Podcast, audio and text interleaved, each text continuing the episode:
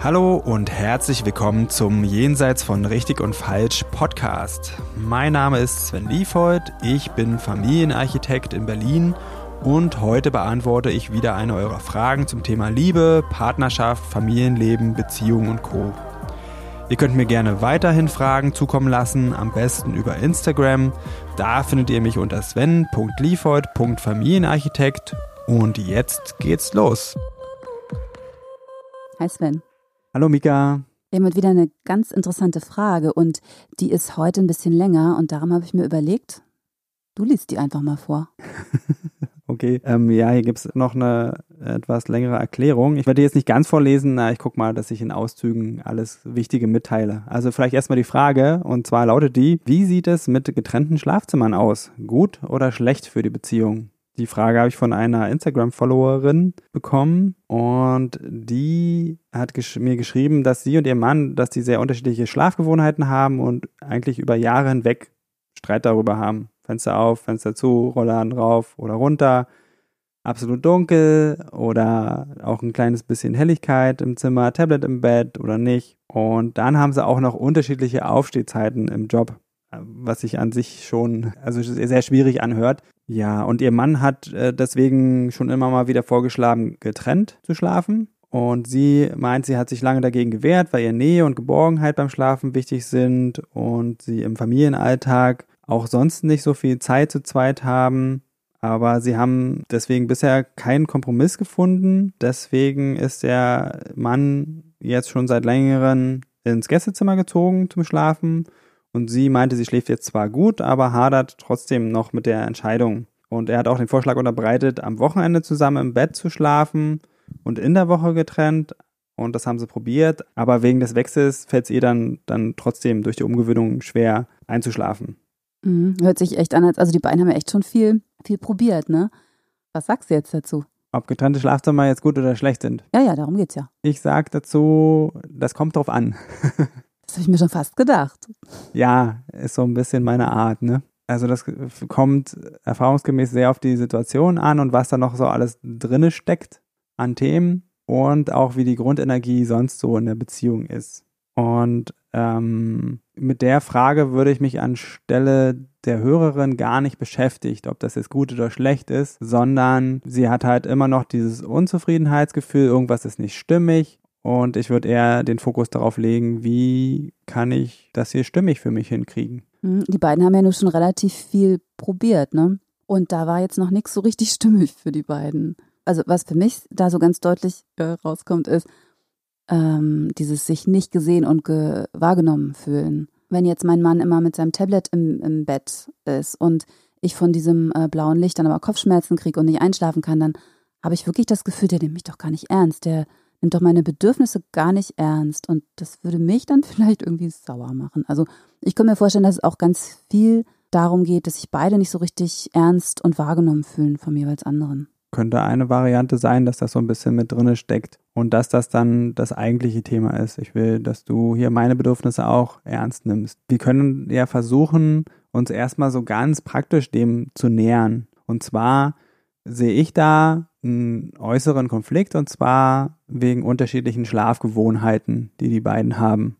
Und da wäre mir wichtig zu sagen, da gibt's nichts, was irgendwie besser oder schlechter ist. Also jeder hat seine Schlafgewohnheiten, wie er gut einschläft, was er gewohnt ist. Und das ist erstmal so. Und da kann man das komplett weglassen, das in richtig oder falsch einzuteilen. Also dunkel ist besser, die Forschung sagt dies und das mein Rat, nehmt das auf jeden Fall raus aus den Gesprächen, die ihr miteinander habt über die Schlafgewohnheiten, sondern sagt einfach, so wie es jetzt ist, bin ich noch nicht zufrieden. Und wir haben jetzt im Moment noch keine Lösung gefunden, die in eine Richtung geht, die ich mir vorstellen kann. Kann man erstmal so Bestandsaufnahme machen. Und was halt oft Druck reinbringt, neben dem ganz natürlichen Schlafbedürfnis und dem Schlafmangel, der sich vielleicht sogar einstellt, ist, dass was du gerade gesagt hast, dass da oft noch Themen mit runter schlummern unter solchen Konflikten. Nämlich nicht nur, wir schlafen hier unterschiedlich, sondern was bedeutet denn das für unsere Beziehung? Da kommen dann ganz schnell auch so unterbewusste Sätze wie, bin ich es jetzt meinem Partner nicht wert, dass er seine Gewohnheiten ändert? Oder, oder hat mein Partner mich nicht gern genug, als dass er wirklich mit mir diese, diese Qualitätszeit vorm Einschlafen gemeinsam mit mir haben möchte. Warum ist ihm denn das, weiß ich nicht, auf seinem Tablet noch was angucken wichtiger zum Beispiel? Genau, das schwingt ja alles mit und bringt dann eine richtige Schwere mit rein mhm. in das ganze Thema. Und ich fände es gut und hilfreich, wenn man diese Sachen voneinander trennen könnte, nämlich das Außen und das Innen. Das Außen sind die unterschiedlichen Schlafgewohnheiten und wie regelt man das? Und das Innen ist die Bedeutung, die ich dem Ganzen gebe, was da passiert und wie der andere darauf reagiert. Okay, jetzt ist er ausgezogen ins Gästezimmer. Allein das Wort löst schon Stress in mir aus. Da ist dann der Auszug aus der gemeinsamen Wohnung auch nicht weit. Jetzt mal einfach extrem formuliert. Das könnte jedenfalls sein, dass da ganz tief drin so eine Gefühle angetriggert werden. Ja, er entfernt sich von mir. Und dass man einfach, wenn man über diese Sachen spricht, dass man die Sachen davon trennt. Mhm. Also sich, ähm, meinst du vielleicht, sich auch mal fragen, warum ist mir das denn zum Beispiel so wichtig, die Nacht zusammen zu verbringen? Weil meistens schläft man ja eh. Also warum ist es denn eigentlich so wichtig? ja, ähm, genau. Tatsächlich stellen wir uns oft diese Fragen nicht, weil die so in Fleisch und Blut übergegangen sind, weil es eine Selbstverständlichkeit ist, dass Paare zusammen in einem Bett, zusammen in einem Zimmer schlafen, zusammen in einer Wohnung leben. Mein Rat ist wie immer an der Stelle, wenn es im Außen nicht klappt, dann guck mal innen und untersuch mal diese Sätze. Das heißt nicht, dass du da nicht drauf bestehen darfst, dass dir das wichtig ist. Das ist völlig, völlig in Ordnung, ja. Ähm, du kannst weiterhin ein gemeinsames Schlafzimmer wollen, aber es ist hilfreich zu wissen, warum, was steckt da drin. Und eine Sache, die ich halt gelesen habe, war das Bedürfnis nach Nähe und Geborgenheit und dass das zu kurz kommt im Familienalltag. Und wenn man denn da im Schlafzimmer nicht weiterkommt mit den Schlafgewohnheiten, dann könnte man eben gucken, kann ich sonst im Alltag vielleicht irgendwas tun? Gibt es vielleicht doch Räume, wo wir Kuschelzeit haben, vielleicht zusammen Film gucken noch abends und dann danach halt sich einen guten Nachtkuss geben, guten Nachtsex haben und dann ins getrennte Schlafzimmer gehen. Ja, was ist das für eine Energie, wenn ich es mir so vorstelle? Hört sich eigentlich ganz gut an. Vielleicht wäre auch noch eine Möglichkeit, sie hat es geschrieben, der Mann ist ins Gästezimmer gezogen. Vielleicht könnten sie auch wirklich komplette eigene Zimmer haben. Vielleicht könnte sie dann auch, wenn es ihr Raum wäre, das Schlafzimmer, das dann auch so einrichten, dass es ihr richtig gut gefällt, dass sie da richtig gerne ist und dann sagt, das ist mein Platz und da fühle ich mich auch alleine wohl. Und er macht halt aus dem Gästezimmer dann seins. Und dann gehen, sie sich gegenseitig besuchen, wenn sie wollen. Das wäre mal so ein ganz praktischer Gedanke. Oder sich vielleicht so ähm, versuchen, sonst im Alltag auch noch, weiß ich nicht, äh, jedes zweite Wochenende vielleicht gemeinsam essen gehen oder so, dass man wirklich versucht, sich vielleicht einen Babysitter zu organisieren und wirklich so eine ganz geplante gemeinsame Zeit eben auch hat. Und da dann eben für die für die nötige, ähm, also das, was man selber als nötig empfindet, für die Intimität und die Geborgenheit sorgt. Oder sich vielleicht einfach, also Intimität und, und Nähe kann ja auch entstehen, indem man sich zum Beispiel vielleicht kleine, nette Nachrichten mal ähm, schreibt am Tag. Oder der, der als erster das Haus verlässt, einen kleinen, netten Zettel hinterlässt oder so, solche Sachen. Mhm. Ja, finde ich einen guten Vorschlag. Und es kann durchaus sein, dass sich das am Anfang ein bisschen schräg anfühlt, ein bisschen gekünstelt. Meine Erfahrung ist, besonders äh, wenn aus dem Paar eine Familie wird oder im Familienalltag, dass es dann das einfach braucht. dass es mit der Spontanität ist man da nicht einer Zweierbeziehung ebenbürtig. Da mhm. braucht es manchmal ein bisschen Planung. Und ich erlebe das bei den Paaren auch immer, dass sie sich dann irgendwann darauf freuen, auf die verabredeten gemeinsamen Abende und das sehr genießen.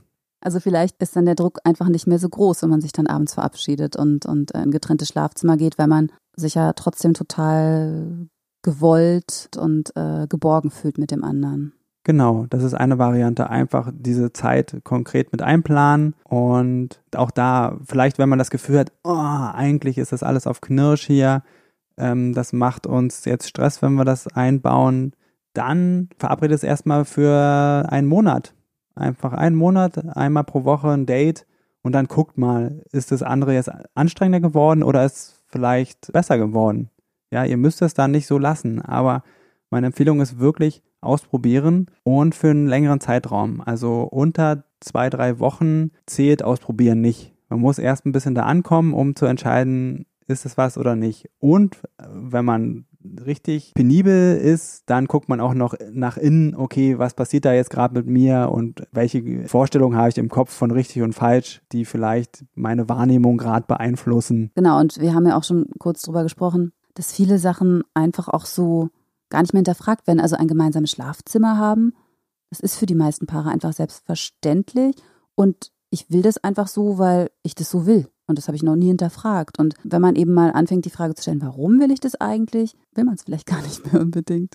Das kann sein. Oder man sagt, oh, man findet richtig gute Gründe dafür. Und dann genau. weiß man aber, worüber man redet. Mhm. Und ja, hinterfragen heißt nicht ändern müssen. Hinterfragen heißt einfach nur mal dahinter schauen mhm. und sich Fragen dazu stellen. Mhm. Ähm, das gibt eine große Freiheit, wenn man sich dann mit dem Bewusstsein entscheiden kann und nicht unterbewusst einfach so einen Anspruch hat. Was auch noch sein kann an der Stelle, dass man feststellt, man geht ganz schön viele Kompromisse in der Beziehung ein oder im Familienleben. Und das ist halt ein Kompromiss zu viel an einer ganz wichtigen Stelle. Und dann kann man da in die Richtung was tun, kann man gucken, okay, ähm, wo gehe ich jetzt mal keine Kompromisse ein? Ja, okay, beim Schlafzimmer geht's nicht, aber vielleicht an der an einer anderen Stelle mit Haushalt, mit den Kindern, muss auch gar nichts direkt mit dem Partner zu tun haben, kann auf der Arbeit sein, kann eben auch mit den Kindern sein. Wo nehme ich mich vielleicht nicht wichtig genug? Einfach mal so ins, ins Blaue jetzt von mir. Das kann, muss nicht sein, dass es daran liegt, aber kann auch eine Frage sein, die man sich stellen kann. Mhm, ja, hört sich total schlüssig an. Also wenn ich überall ganz viele Kompromisse mache, bin ich vielleicht einfach schon sauer, weil ich so viele Kompromisse mache. Und dann ist wirklich tatsächlich das der eine zu viel gewesen, ja. Und wenn ich irgendwo anders in meinem Leben für mehr Integrität sorge, dann, dann äh, kann ich da vielleicht wirklich dann wieder besser einen Kompromiss eingehen. Soweit hätte ich jetzt gar nicht gedacht. Deswegen, ja, finde ich gut. Ja, ich, ich finde das ein total super Tool, um aus irgendwelchen Sackgassen, Zwickmühlen rauszukommen, in dem man vielleicht steckt, wenn man den Blick weitet. Also weg von dem ganz konkreten Problem, einfach mal weggehen und sich das Gesamtbild anschauen. Das kann so, so viel sein. Und wenn ich an einer Stelle was probiert habe und da hat es nicht geklappt, dann kann ich mich doch erstmal auf was anderes konzentrieren. An der Stelle würde ich es gerne erstmal für heute dabei belassen. Ich hoffe, es waren ein paar Anregungen dabei. Wenn nicht, gerne nochmal nachhaken. Ich freue mich über Kommentare, Anregungen und würde mich dann für heute verabschieden. Mhm. Dann äh, ja, sage ich wie immer vielen Dank, Sven. Und äh, ich freue mich aufs nächste Mal. Tschüss. So, das war's für heute mit Jenseits von Richtig und Falsch. Vielen Dank fürs Zuhören. Wenn dir die Folge gefallen hat, dann abonniere doch den Podcast, schreib mir einen Kommentar und empfehle mich weiter. Und wenn du jetzt auch sagst, Podcast hören ist ja ganz gut, aber ich will noch mehr in meinen Beziehungen bewegen, oder du hast es ausprobiert und das hilft nur kurz, weil du immer wieder in alte Muster zurückfällst, dann fühle dich herzlich eingeladen zu einem kostenfreien Kennenlerngespräch. Da schauen wir uns gemeinsam ganz in Ruhe deine Situation an und ich prüfe, ob ich dir weiterhelfen kann und verrate dir dann natürlich auch wie. Am besten du klickst gleich auf den Link dazu unten in der Beschreibung und dann sehen wir uns. Ich freue mich auf dich.